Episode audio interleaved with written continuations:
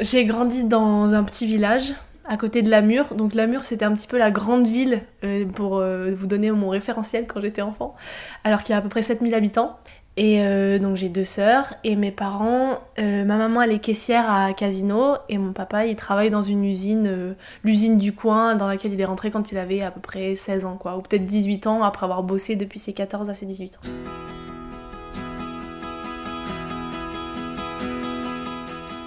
Et donc moi, j'ai fait un bac S, spécialité maths, et après j'ai fait une prépa et j'ai suivi donc avec une école d'ingénieur, euh, dont je suis pas encore euh, diplômée, mais bientôt en octobre. Mais je viens de finir en tout cas mon école. En fait, mes parents, c'est pas qu'ils s'en fichaient, mais ils nous ont toujours dit que ce qui importait, c'était qu'on fasse quelque chose qui nous plaise. Et en fait, nous, ça nous parlait pas du tout avec mes sœurs parce qu'il y a à la fois rien et à la fois tout qui nous plaisait. On savait pas ce que ça voulait dire en fait, fais quelque chose qui te plaît. Et euh, ils s'en foutaient en fait qu'on fasse des études. Ils étaient hyper fiers qu'on ait des bonnes notes. Ils étaient très contents, mais ça, je pense qu'on l'a compris plus euh, par la suite. Ils étaient très exigeants, surtout mon papa. Mon papa, il était très euh, strict et très sévère.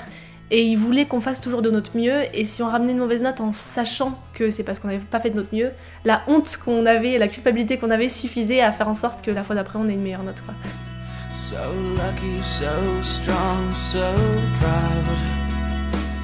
Pour eux, en fait, c'était vraiment une chance de pouvoir faire des études. Ils nous disaient simplement que, que si on pouvait, qu'il fallait travailler dans la vie pour avoir un bon métier, tout ça. Mais, mais si on l'avait pas fait, ils nous en auraient pas voulu, je pense.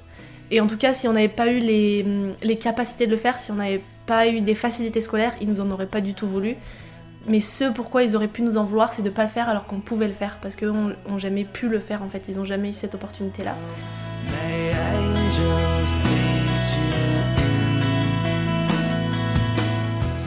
Papa, il a jamais pu faire ce qu'il voulait. En fait, il voulait faire du sport et il n'avait pas le droit de faire du sport parce que sa maman trouvait que c'était trop dangereux. Après, il a voulu faire des études, mais ils n'avaient pas les moyens, donc il a fallu qu'il aille travailler. Et en fait, c'était un petit peu. Euh, mon papa, il était très bon élève, mais très rebelle.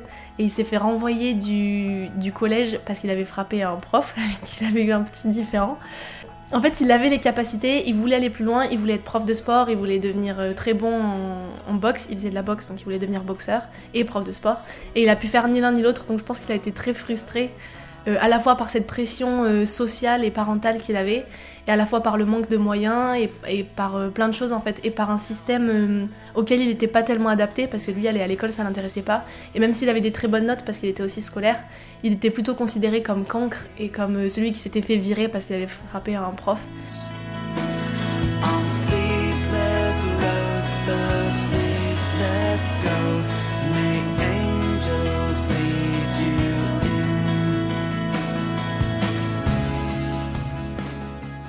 En fait, j'étais euh, complètement perdue au moment de choisir quelles études je voulais faire, justement parce que tout m'intéressait et du coup rien ne m'intéressait assez pour que j'accepte de renoncer à tout le reste. Comme on dit, choisir c'est renoncer. J'en parlais même à mes parents, mais eux, ils savaient pas me conseiller. Ils savaient pas me conseiller parce qu'ils savaient pas comment ça se passait. Ils savaient pas. Euh, et ils, nous répétaient qu'il fallait qu'on fasse ce qu'on aimait et que, ben, par défaut, si on savait pas, qu'on fasse le plus dur si on pouvait, quoi. Parce que si on pouvait, euh, qui peut le plus peut le moins jusqu'à très tard, je pensais que la chose la plus élevée qu'on puisse faire après le lycée, c'était la fac. Et que si on réussissait à faire la fac, on avait tout réussi et que là, ça voulait dire qu'on était euh, un peu dans, cette partie-là de la population de euh, faire des études, quoi, des personnes qui ont fait des études. On avait des rendez-vous avec notre professeur principal et donc je lui ai parlé de mon plan qui était de faire la fac et de devenir institutrice ensuite parce que c'est ce qui me, plaisait le plus. Et il m'a dit mais tu, tu peux pas faire ça comme étude euh, et, quand je lui ai demandé pourquoi, il m'a dit mais parce que en fait ce serait du gâchis parce que tu peux faire mieux, tu peux faire euh, tu peux faire médecine, tu peux faire une prépa, tu peux faire après une école d'ingénieur et, euh, et, tu peux faire mieux. Et en fait c'est la première fois que j'ai pris conscience qu'en fait les personnes qui n'avaient pas eu ce choix-là pourraient m'en vouloir de moi pas faire ça alors que j'avais les compétences de le faire et que j'avais cette option-là que eux n'avaient pas. Et c'est là, en fait que je me suis rajouté une contrainte qui était un peu sociétale, quoi, qui était au niveau de la société. Et je l'ai ressenti plein de fois par la suite. Mais je me suis dit effectivement, si je peux faire plus, est-ce que j'ai pas le devoir de faire plus que d'aller à la fac?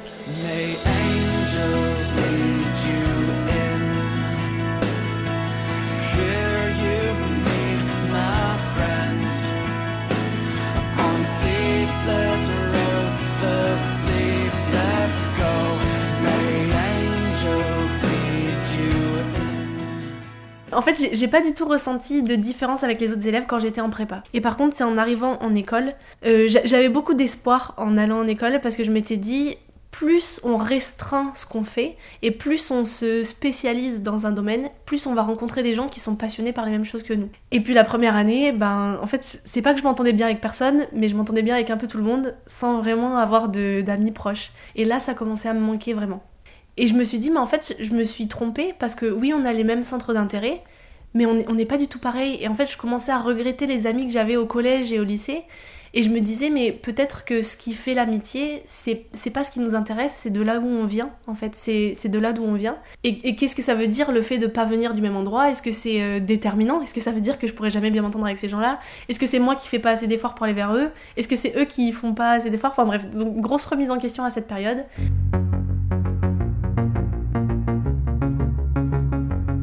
Je le ressentais parce qu'en fait, il, disait des choses qui avaient aucun sens pour moi. Et, du coup, je pense que, euh, inversement, moi, je devais dire des choses qui n'avaient pas de sens pour eux.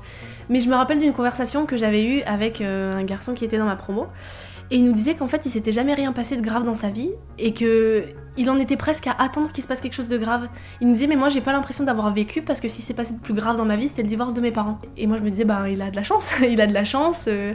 Et en fait il avait l'impression de pas avoir vécu. Et en fait c'est là que moi ça n'avait aucun sens pour moi.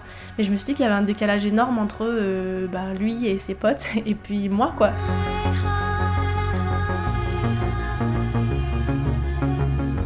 Je me suis rendu compte qu'on n'avait pas du tout les mêmes référentiels et que c'était peut-être ça qui nous gênait plus dans la façon dont on voyait le monde.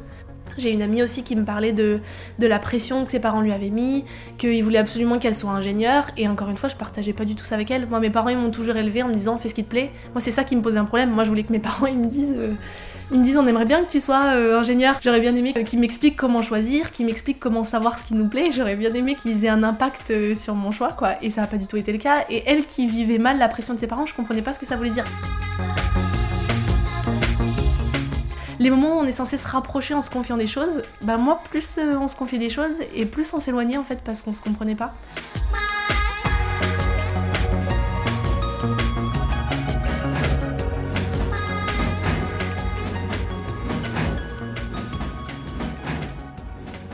J'ai jamais trouvé de, de rêve à suivre en fait. Quand je regardais la télé, je voyais des gens qui voyageaient et je me disais, bah c'est trop cool, ils, rêvent de voyager, ils voyagent. Mais je voyais ça un peu comme, euh, comme un truc à la télé. Je pensais même pas que c'était faisable parce que nous on partait pas en vacances, parce que mes parents ils ont jamais eu de rêve de voyage, ils ont jamais voyagé.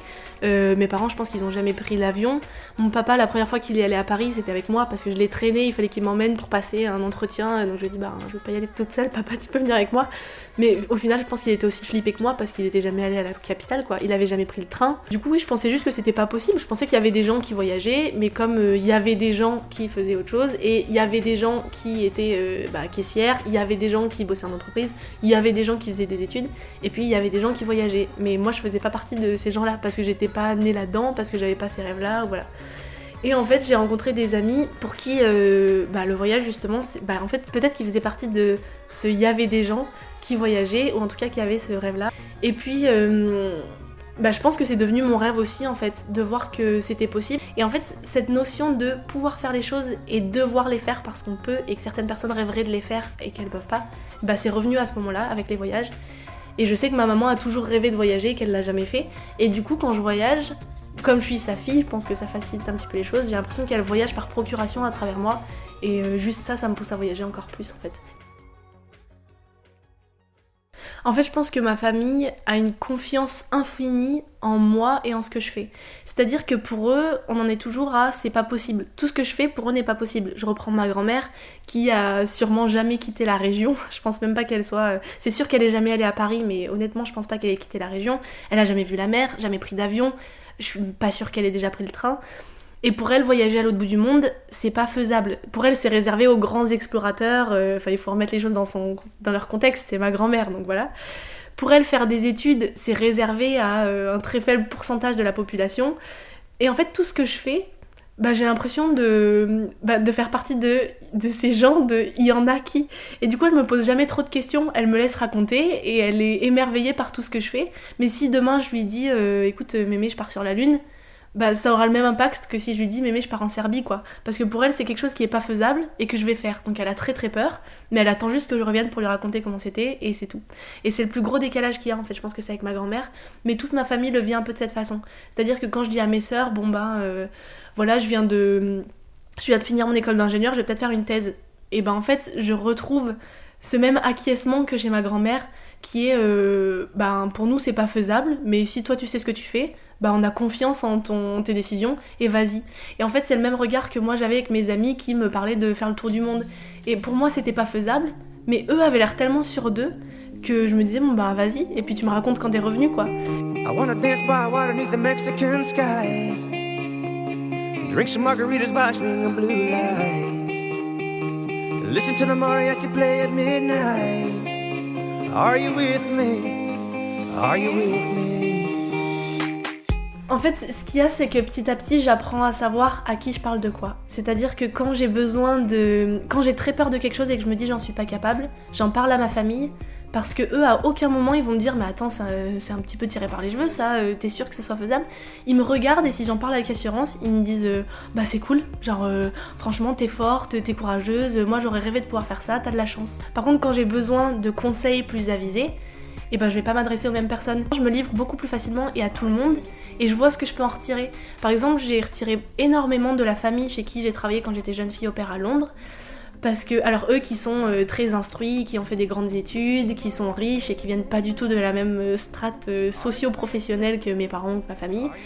Et eux, pour le coup, ils ont vraiment des avis sur tout.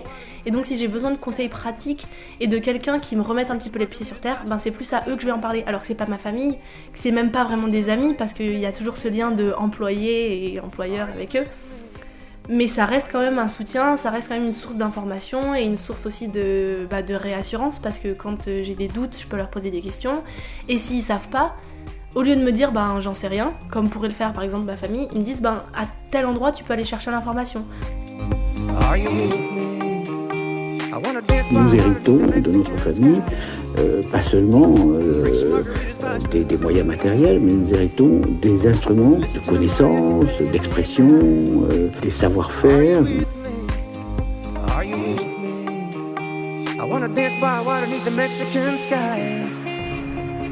Drink some margaritas by blue light. En fait, quand j'étais euh, au collège, j'ai lu un livre qui, parlait pas du tout de ça, mais il y avait une histoire en trame de fond. Le personnage principal, il était homme de ménage dans une université prestigieuse, mais petit à petit, on apprend qu'en fait, lui, il a suivi des cours dans cette université où il fait le ménage. Et donc, on se pose des questions en tant que lecteur, on se dit, ben, pourquoi est-ce qu'après toutes ces études, il fait homme de ménage? Et à la fin, on se rend compte qu'il a fait ses études, il est devenu professeur dans cette même université, et puis il est devenu homme de ménage.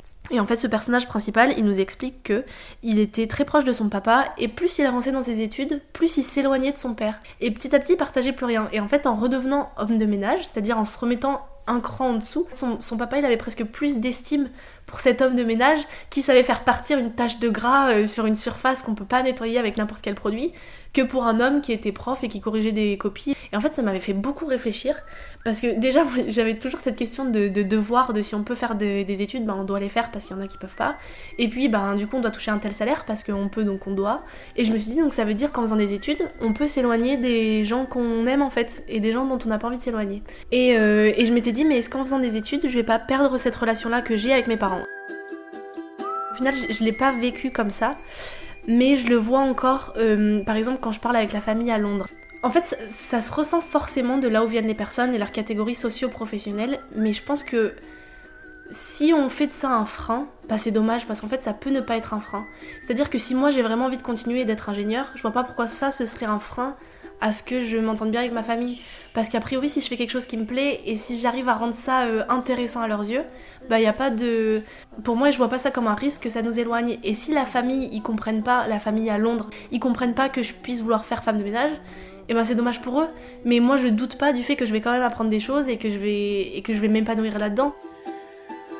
Don't stop, sleep through the days like children that can't stay away.